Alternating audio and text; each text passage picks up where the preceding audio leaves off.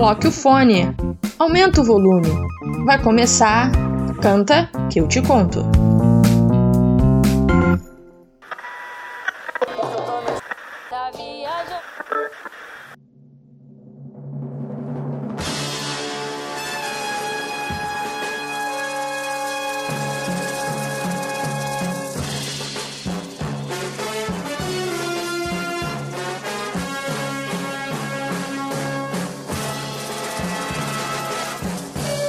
Bom dia, boa tarde, boa noite. Por todas as faixas de horário, seja bem-vindo ao nosso querido podcast. Eu sou o Gustavo e eu tô aqui mais uma vez na presença do meu grande amigo. Fala comigo aí, querido. Opa, tudo bem, Gustavo? Eu sou o Pedro e a gente está começando aí nosso segundo episódio do Canta Que Te Conto, podcast aí, todas as faixas de horário possível, até na madrugada que faltou aí, Gustavo. Exatamente, faltou a madrugada. Mas aí, vamos lá. Mas a gente é democrático, então a gente fala de você que escuta na madrugada também.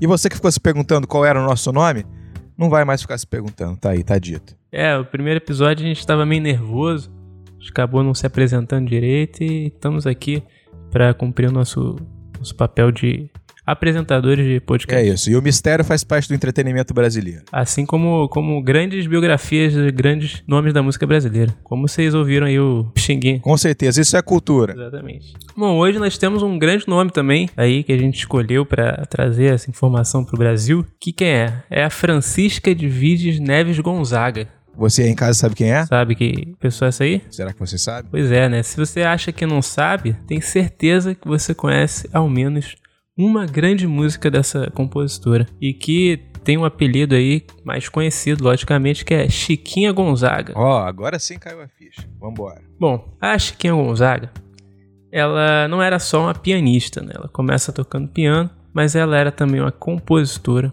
uma instrumentista, multi-instrumentista no caso, tocava violão, por exemplo. Era regente e autora teatral e, enfim, outros, outras nomenclaturas musicais aí que você preferir. Ela é considerada a mãe da música popular brasileira porque ela foi pioneira em basicamente tudo que ela fez. Ela é carioca, nascida no dia 17 de outubro de 1847, aí no século 19, e veio a falecer no dia 28 de fevereiro em 1935, também no Rio de Janeiro. E olha só, mãe é um nome que nós damos, mas ela podia ser muito bem a bisavó, a tataravó, porque, meu amigo, 1847 faz tempo a Vera. E se tem coisa de uma mulher que nasceu em 1847, na nossa cultura popular até hoje, é porque a importância não dá nem para discutir. Não, com certeza. A importância dela é muito fora da curva. Até depois dela, assim, é, coisas que ela fazia no século XIX era um pouco incomum, né, para outras mulheres, que a nossa sociedade aí é muito problemática aí com relação a, ao poder de dependência das mulheres, né? Com certeza. Mas enfim, ela é filha de José Basileu Neves Gonzaga, que era um militar da linhagem do Império, um grande militar da, ilustre do Império, e filha de Rosa Maria Neves de Lima, que era filha de uma mulher escravizada. E a Chiquinha, ela, logicamente, o, o fruto Chiquinha Gonzaga, teria sido já conturbado no seu nascimento porque o pai, como era um militar importante no Império, ele resolve se casar justamente com uma filha de uma mulher escravizada. E isso trazia todo um estigma para a época, né? Na época a escravidão era presente ainda, era legalizada, e ele assumiu a responsabilidade, bateu no peito e falou: Não, vou assumir essa criança aí. E nós tivemos a Chiquinha Gonzaga com uma família estruturada, veja é, só. Certamente não deve ter sido uma coisa muito simples, muito menos comum para essa época. Exatamente. É, bom, a Chiquinha ela cresceu num ambiente de grandes transformações é, culturais na cidade do Rio de Janeiro. E o pai dela era muito amigo de um cara chamado Luiz Alves de Lima Silva, que era um militar aí do Império também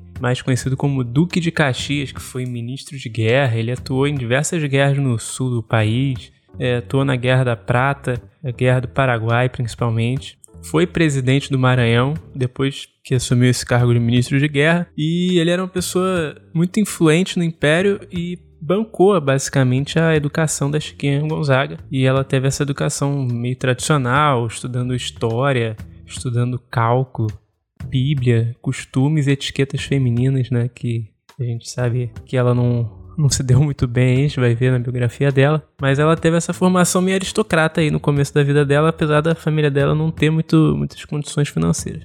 E se você aí tá confuso com a palavra presidente do Maranhão, as terminologias eram um pouco diferentes mesmo.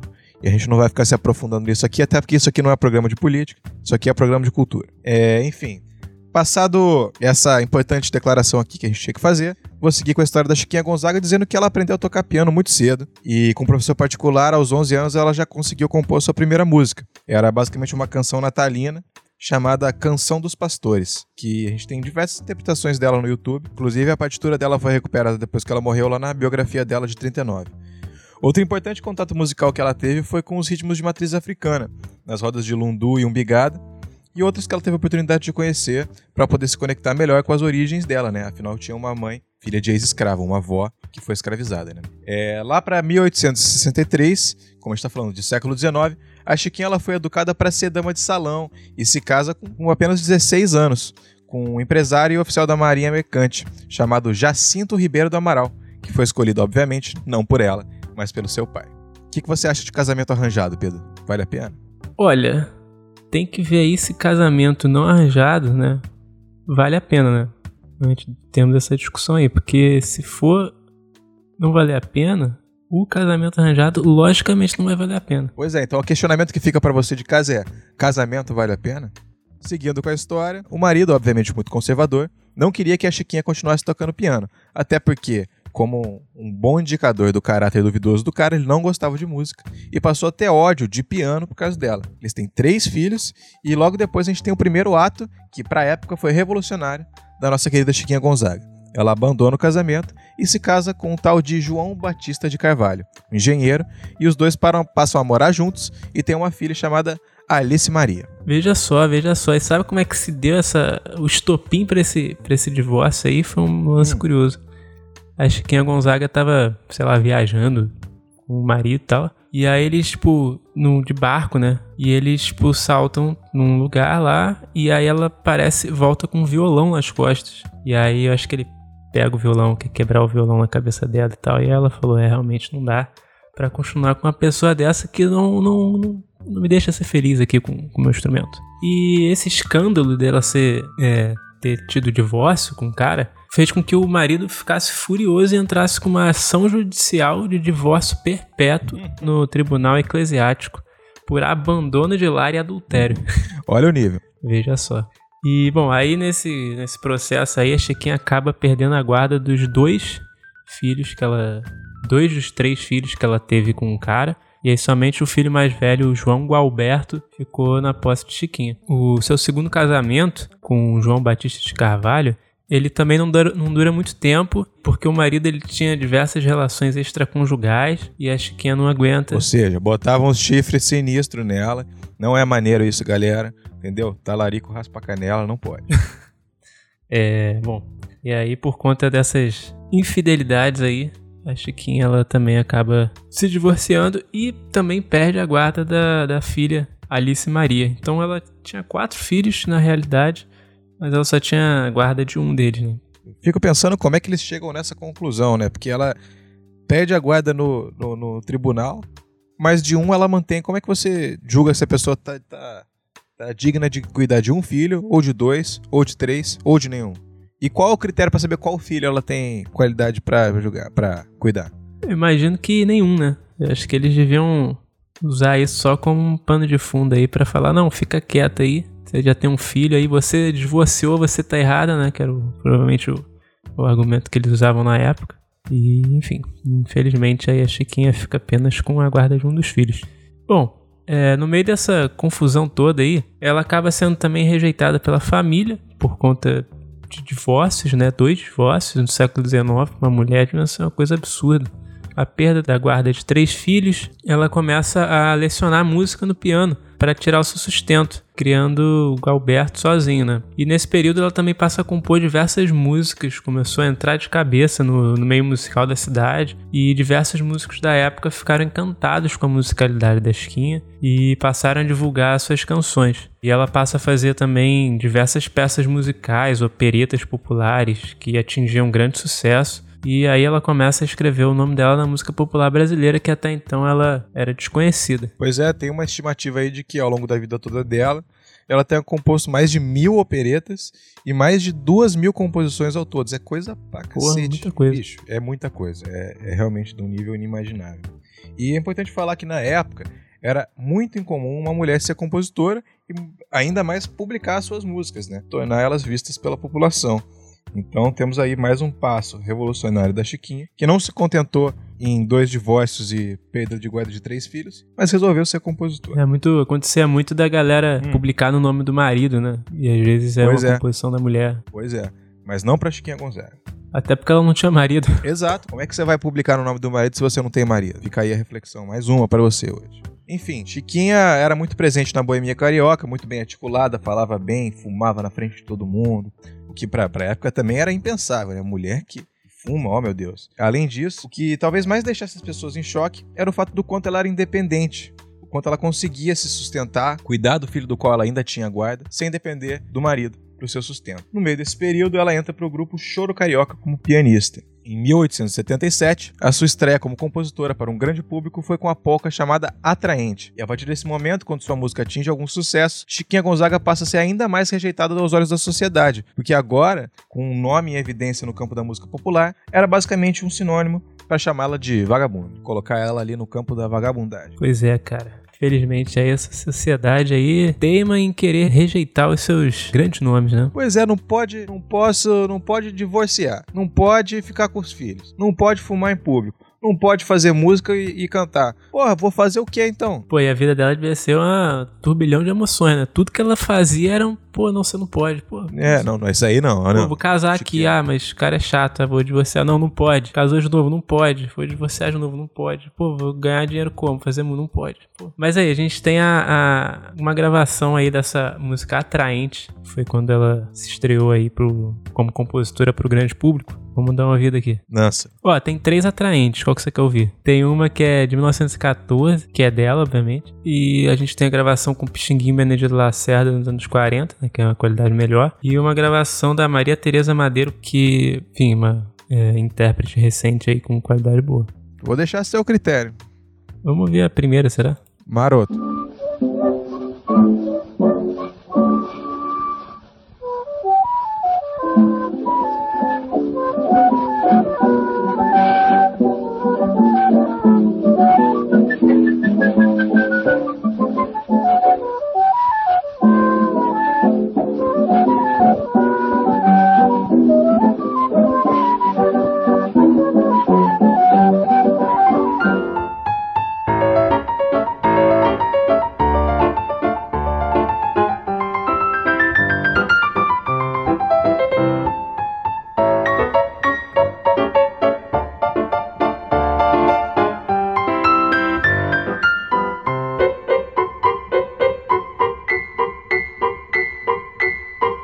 Gravação de piano, que a gente trouxe evidentemente porque a Chiquinha era pianista, da Maria Teresa Madeiro. E para ter uma ideia da composição, entender mais ou menos, porque provavelmente isso foi gravado olhando uma partitura da própria Chiquinha. Essa profissionalização como musicista era realmente um, uma parada inédita para as mulheres na época, né? Pois é. É possível a gente pensar a música brasileira sem pensar é Gonzaga, até porque, pô, século XIX, o Brasil não era nem república, era império ainda. E além de professora particular, a Chiquinha ela passa a integrar alguns conjuntos na época, né, como o Choro Carioca. E no ano de 1885, a Chiquinha ela estreia no teatro com a opereta A Corte na Roça. E aí vem uma parada muito maneira que é a estreia ela aconteceu no Teatro Príncipe Imperial e com cobertura da imprensa. Só que naquele momento não existia uma palavra para maestro no feminino. Então ela influencia até a língua portuguesa.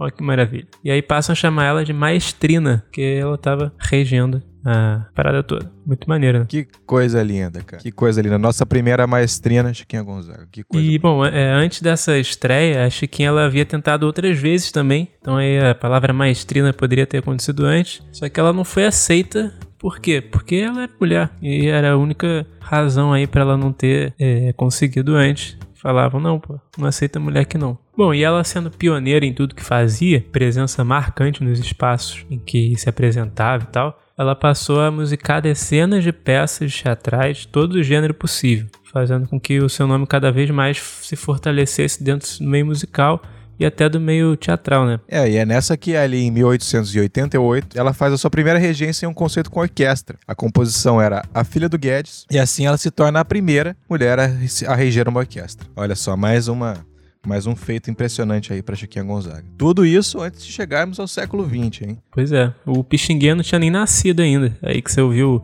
os grandes feitos do Pixinguinha no primeiro episódio, aí o Pixinguinha não tinha nascido. Em 1889, no ano seguinte, ela rege um conceito de violões no Imperial Teatro São Paulo de Alcântara, na tentativa de valorizar o instrumento mesmo.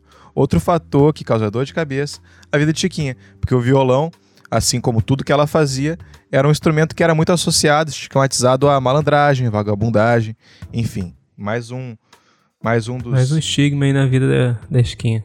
mais um estigma na vida da Chiquinha e mais uma, uma posição visionária dela, né? De ver um potencial de popular num instrumento que seria ainda tão importante para a cultura brasileira. Porque sempre foi popular, né? Só que a elite que falava que não. Uhum. Por ser popular é uma merda. Então, joga fora. Exato. E ali no período dos anos 80 ainda, Chiquinha passou a militar politicamente pelo fim da escravidão, participando de diversas causas na época, como também o fim da monarquia. Ela passa a vender as suas partituras para juntar dinheiro para Confederação Libertadora, que era o grupo do qual ela fazia parte, e comprar a alforria daqueles que estavam sendo escravizados. Um deles foi José Flauta, que era um músico excepcional que trabalhou com a Chiquinha. Veja Olha só que história linda. Chiquinha militante. E não é militante de Facebook não, meu amigo. 1880, é comprando Raiz. alforria, meu amigo. Que coisa. Comprando alforria e empregando o maluco. 1890 nasce a primeira neta, quando ela tinha 43 anos. A pessoa tinha filho mais cedo mesmo. E no ano seguinte falece seu pai e a mãe em 96. Ou seja, ali nos anos 90 tem ah, um- meio que um choque geracional na vida da Chiquinha, que ela perde os pais e ganha sua neta. É isso aí. A vida ela vai seguindo e as coisas vão ficando. Bom, em 1899, e aí que tá aí o pulo do gato aí pro, pro ouvinte. Foi um ano especial porque, aos 52 anos de idade, a Chiquinha compõe o maior sucesso dela. E que você conhece, provavelmente, quase certeza você conhece. E você que tá aí desde o início perguntando das músicas da Chiquinha, ouviu aí Atraente, falou, pô, não conheço, achei estranho e tal. A gente mostra aqui que a Chiquinha Gonzaga, ela foi autora da música O Abre Alas, primeira marchinha de carnaval, hino consagrado dos carnavais cariocas e do Brasil, talvez. né? E ela foi feita para embalar o desfile do Cordão Rosa de Ouro no bairro do Andaraí, onde ela morava. Vamos ouvir aqui um trechinho? Lança que essa daí o pessoal conhece, mas quer ouvir de novo.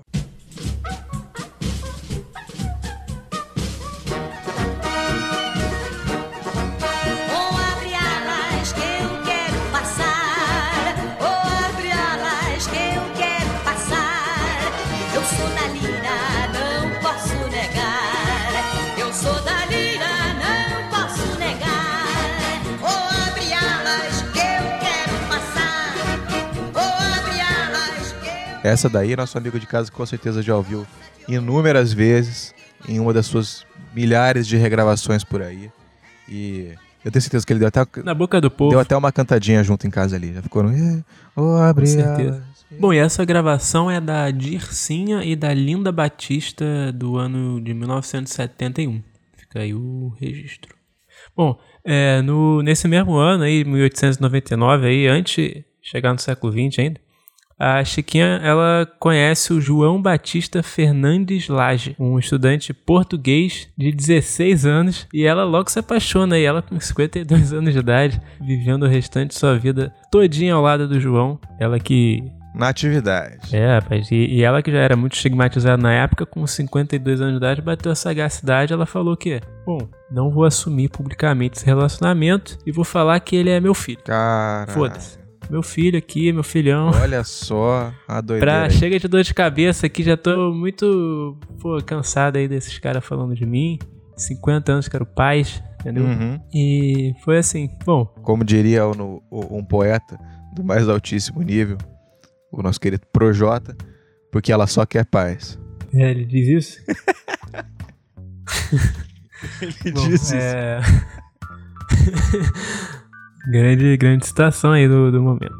Bom, é, no começo aí do século XX, ela, por conta de dores de cabeça aí da sociedade brasileira que tanto amava a Chiquinha Gonzaga, ela é, se muda para Lisboa com o filho, o João Galberto, e o maridão, veja só. E em 1912, ela tem o seu maior sucesso teatral, o espetáculo Forrobodó. Forrobodó. Eu não sei a pronúncia certa, mas Forró bodó é que nem borogodó, só que do forró. É isso aí. É, com personagens populares, que era algo inédito também para a época, gerando um imenso sucesso popular e, obviamente, sendo achincalhado pela elite, imprensa e burguesia da época. Grandes amigos da Chiquinha Gonzaga. E a gente tem também um trechinho. Forró, bodó da amassada, gostoso como ele só. É tão bom como a cocada, é melhor que o pão de ló. Forró, bodó da amassada, gostoso como ele só. A zona tá estragada, meu Deus, que forró, bodó. Tem guiço, tem feitiço, na Pô, gostosinha essa Pô, música. bom né? demais. Essa gravação é da Inês Viana, também de 2012. Grande Inês Viana. É, grandíssimo. E é então, ali para mais próximo de 1914, que uma música da Chiquinha foi executada no Palácio do Catete, que para quem não sabe é a antiga residência do presidente da República. E o que gerou um alvoroço daqueles, né? Porque, enfim, mais uma vez a elite desprezava Chiquinha Gonzaga, não achou nada legal, mas a música era o Machixe Corta Jaca, composta em 1895, e a gente também tem aqui para você ouvir mais um trechinho, vai, só mais um. Essa música é muito foda, eu, eu acho essa música muito maneira. Lança.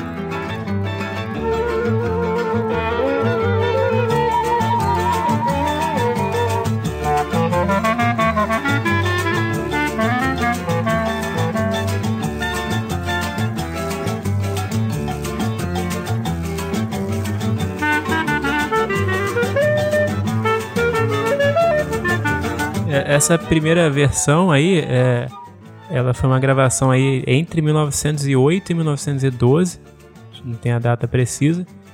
E a segunda versão é do Abel Ferreira, o que não é o técnico do Palmeiras, mas sim um é, é um brasileiro aí que ficou uma versão meio choro, né? Ah, não. Mais choro do que machis. Não, ficou uma delícia. Que isso. Bom demais. Enfim, é, essa música aí que vocês ouviram foi executada pela Chiquinha no piano e pela primeira dama no violão, chamada Nair de Tefé. Primeira cartunista mulher do mundo e amiga de Chiquinha de tempos atrás, que acabou se casando com o presidente da época, Hermes da Fonseca. Esse, esse evento, esse fato rolou num sarau, que estava sendo realizado como despedida do presidente no palácio e escandalizou a imprensa e a burguesia da época. Foram feitas diversas críticas ao governo, a imprensa falando em escândalo no palácio, devido à propagação de músicas com origens em danças vulgares, para vocês terem ideia do nível do preconceito e do racismo enraizado nesse tipo de coisa que era de tradição popular, que a Chiquinha tanto prezava. O Rui Barbosa, senador da época, disse que sobre o machixe ser a dança mais chulas de todas as danças selvagens. Olha o nível da elite e do poder público da época. E o, e o Rui Barbosa que é, que é aclamado aí na Uhum. literatura brasileira. Exato. Literatura acadêmica. 1917, Chiquinha resolve fundar a primeira sociedade protetora e arrecadadora de direitos autorais do país, a Sociedade Brasileira de Autores Teatrais, que existe ainda até hoje. Ela teve essa iniciativa depois de ser constantemente explorada na sua profissão como artista e compositora de teatro musicado. Nesse processo, ela teve uma grande ajuda do seu marido português, João. Tá aí mais uma contribuição fundamental para quem trabalha com música aí, em qualquer tipo de ramo, da Chiquinha, para para a vida, para a profissionalização dos artistas da música mesmo, sabe?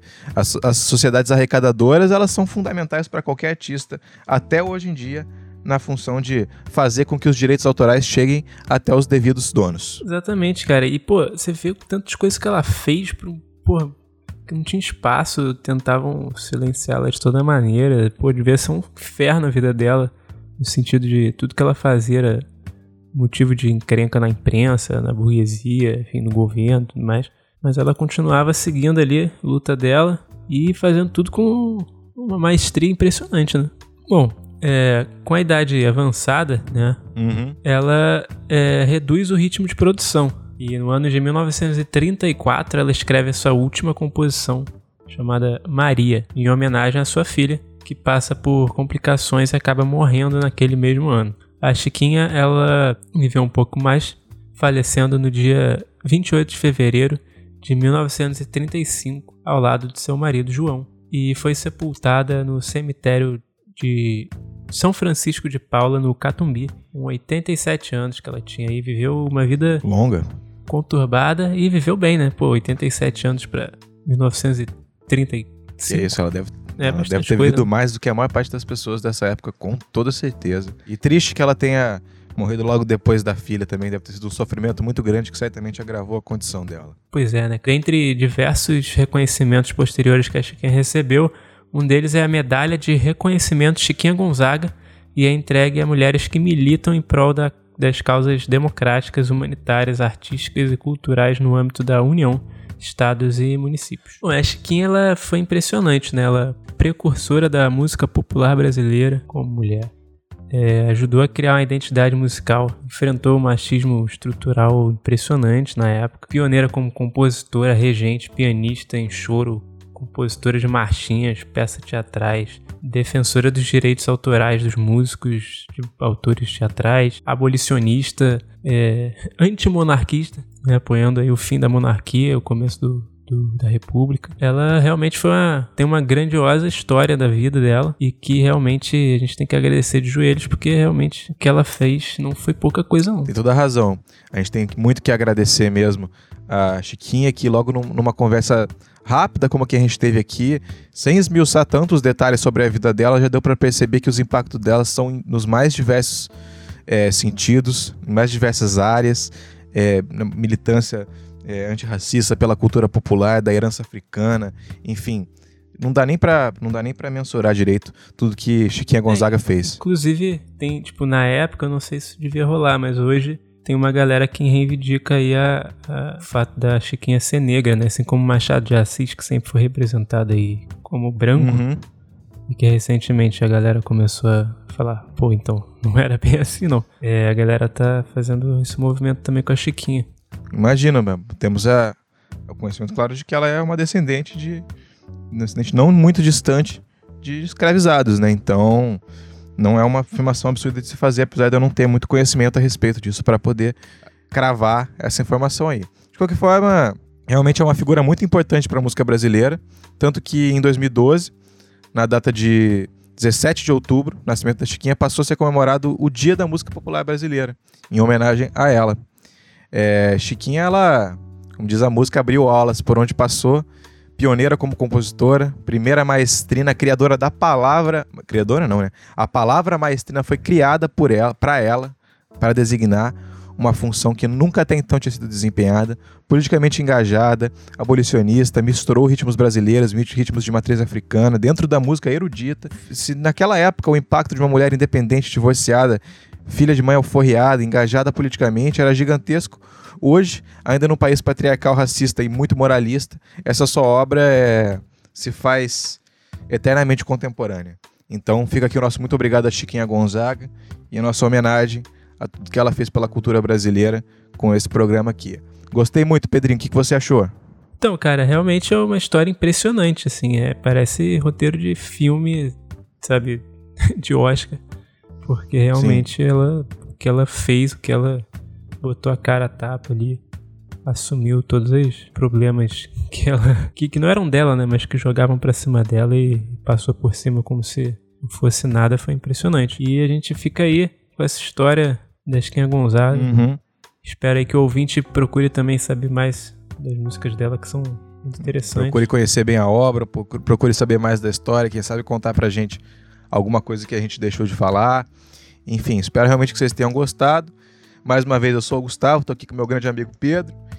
E esse foi o Canto Que Te Conto, especial pra vocês. Um grande abraço. É isso aí, aproveita aí e seguir a página nas redes sociais, arroba Canta Que Te Conto, por enquanto só tem o Instagram, mas qualquer coisa é só mandar uma pergunta lá, uma mensagem lá, Isso, vamos que a gente fala com vamos vocês. estar lá pra te responder. E a gente vai finalizando com a música Lua Branca, com a interpretação da Maria Tereza Madeira.